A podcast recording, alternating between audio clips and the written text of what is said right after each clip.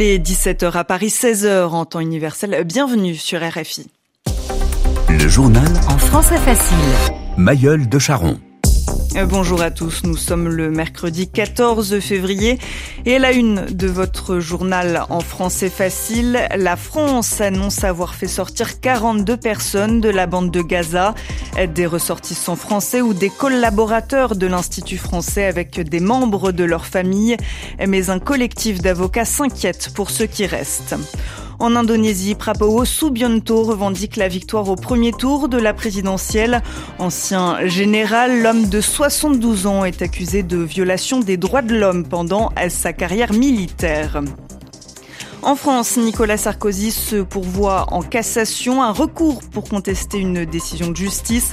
L'ancien président a été condamné ce mercredi en appel à un an de prison, dont six mois avec sursis dans l'affaire Big Malion, une affaire qui porte sur des dépenses excessives de sa campagne présidentielle perdue en 2012. Et puis, en football, le Paris Saint-Germain fait son entrée en lice en huitième de finale allée de Ligue des Champions. Ce sera ce soir face à la Real Sociedad le meilleur tirage sur le papier, mais les Parisiens font profil bas. Les habitants de la bande de Gaza restent dans la crainte d'une offensive terrestre à Rafah. 1 400 000 Palestiniens sont réfugiés dans cette ville du sud de l'enclave palestinienne.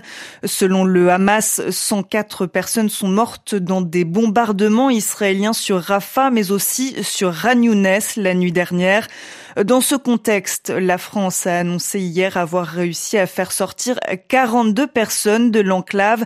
200 personnes ont été évacuées depuis le début de la guerre, mais des familles de Français et des employés de l'Institut français attendent encore d'obtenir un laissez-passer israélien.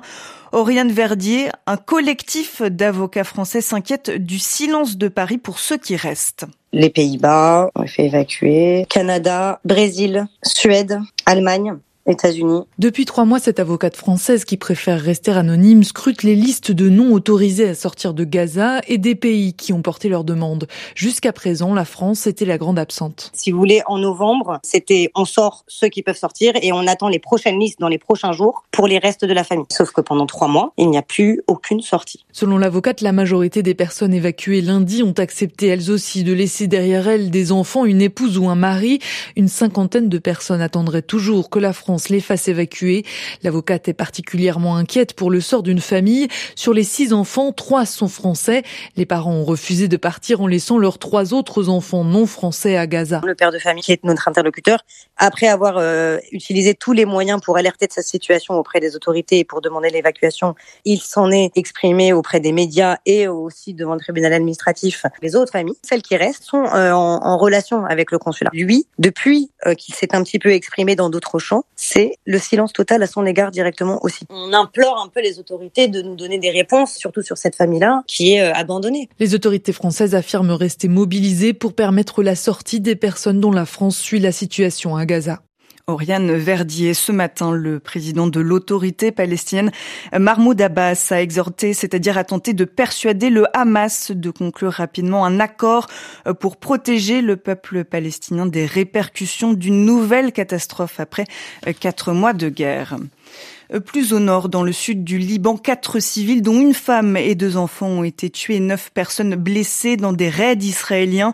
Selon l'armée israélienne, ces raids ont été lancés après qu'une roquette tirée depuis le Liban a fait plusieurs blessés dans le nord de l'État hébreu. Le tir n'a pas été revendiqué. Depuis l'attaque du Hamas le 7 octobre, le Hezbollah libanais vise des positions militaires israéliennes à la frontière en soutien au mouvement islamiste palestinien. En Indonésie, l'actuel ministre de la Défense Prabowo Subianto, favori des sondages, revendique la victoire au premier tour de la présidentielle après deux échecs en 2014 et 2019. La troisième candidature de l'ancien général pourrait donc être la bonne, et cela malgré une carrière militaire entachée, ternie par de graves accusations de violation des droits de l'homme. Vincent Souriau. Sur les réseaux sociaux, il joue les papis sympas avec des vidéos trop mignonnes de son chat Bobby et des pas de danse maladroits. On est très loin de sa campagne de 2019 populiste axée sur la défense du peuple indonésien face aux forces occultes venues de l'étranger. Communication remise à zéro et surtout pas un mot sur son CV car Prabowo Subianto, c'est un militaire de carrière qui traîne avec insistance un passé de criminel de guerre. Kidnapping, exécution extrajudiciaire pendant son déploiement au Timor oriental dans les années 1970, commandant des forces spéciales à la manœuvre pour faire disparaître une quinzaine de militants des droits de l'homme pendant les émeutes pro-démocratie en 1998. Il sera mis à la porte de l'armée et interdit de séjour aux États-Unis. S'il a rebondi,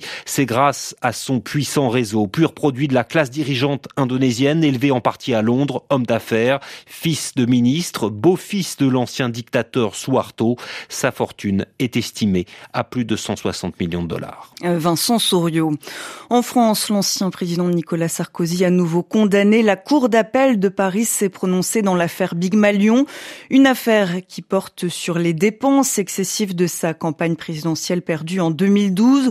Lors du premier euh, procès, l'ex-président reconnu coupable de financement illégal pour avoir largement dépassé le montant maximum euh, de dépenses autorisées avait été condamné à un an de prison ferme. On retrouve tout de suite Laura Martel depuis la Cour d'appel de Paris. Euh, bonjour Laura.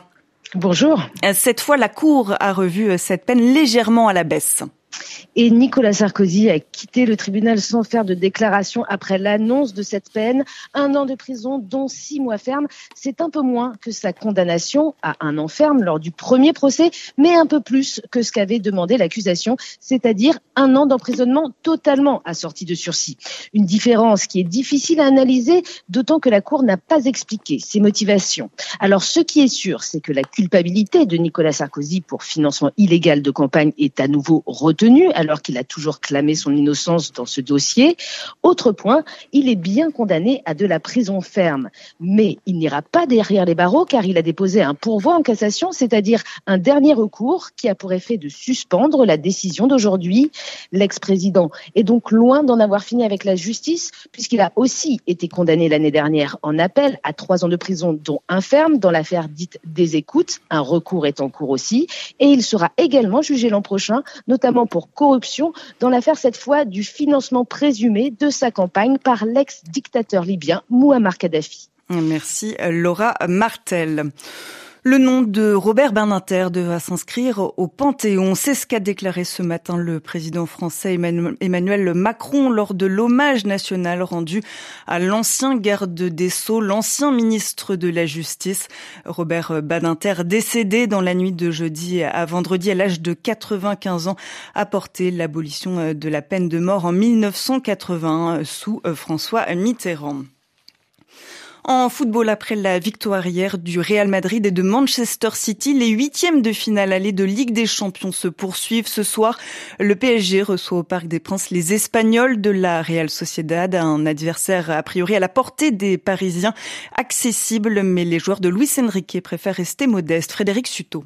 Éliminé de la Ligue des Champions ces deux dernières années dès les huitièmes de finale, le PSG fait profil bas au moment de défier la Real Sociedad. Pas question de bomber le torse, même si l'adversaire espagnol qui leur est proposé n'a rien des épouvantails de 2022, le Real Madrid, et 2023, le Bayern de Munich. Naïm Moniol, consultant de Radio Foot International. Quand on regarde le plateau des qualifiés pour les, pour les huitièmes de finale et les potentiels adversaires du PSG, la Real Sociedad, c'est le meilleur tirage possible. Sur l'année 2024, c'est une équipe un peu plus médiocre, un peu plus modeste. C'est peut-être le meilleur moment euh, pour les prendre. La Real Sociedad, club du Pays Basque espagnol, n'a pas de grand nom dans son effectif. L'équipe s'appuie essentiellement sur une défense de fer, deux buts encaissés seulement lors des six matchs de poule à l'automne et une première place de groupe devant l'Inter Milan. Paris aura besoin de toute la magie de ses attaquants, Kylian Mbappé en tête, pour forcer ce verrou basque. Fabian Ruiz, milieu de terrain du PSG. Nous savons qu'ils vont nous regarder dans les yeux. Les deux équipes aiment avoir le ballon et presser à la perte de balle. Et la Real Sociedad le fait très bien. Attaqué et marqué, le PSG cherchera à se mettre à l'abri ce soir avant le huitième de finale. Retour dans trois semaines à San Sebastian. Et le coup d'envoi sera donné à 20h, temps universel. C'est la fin de ce journal en français facile. Merci de l'avoir suivi.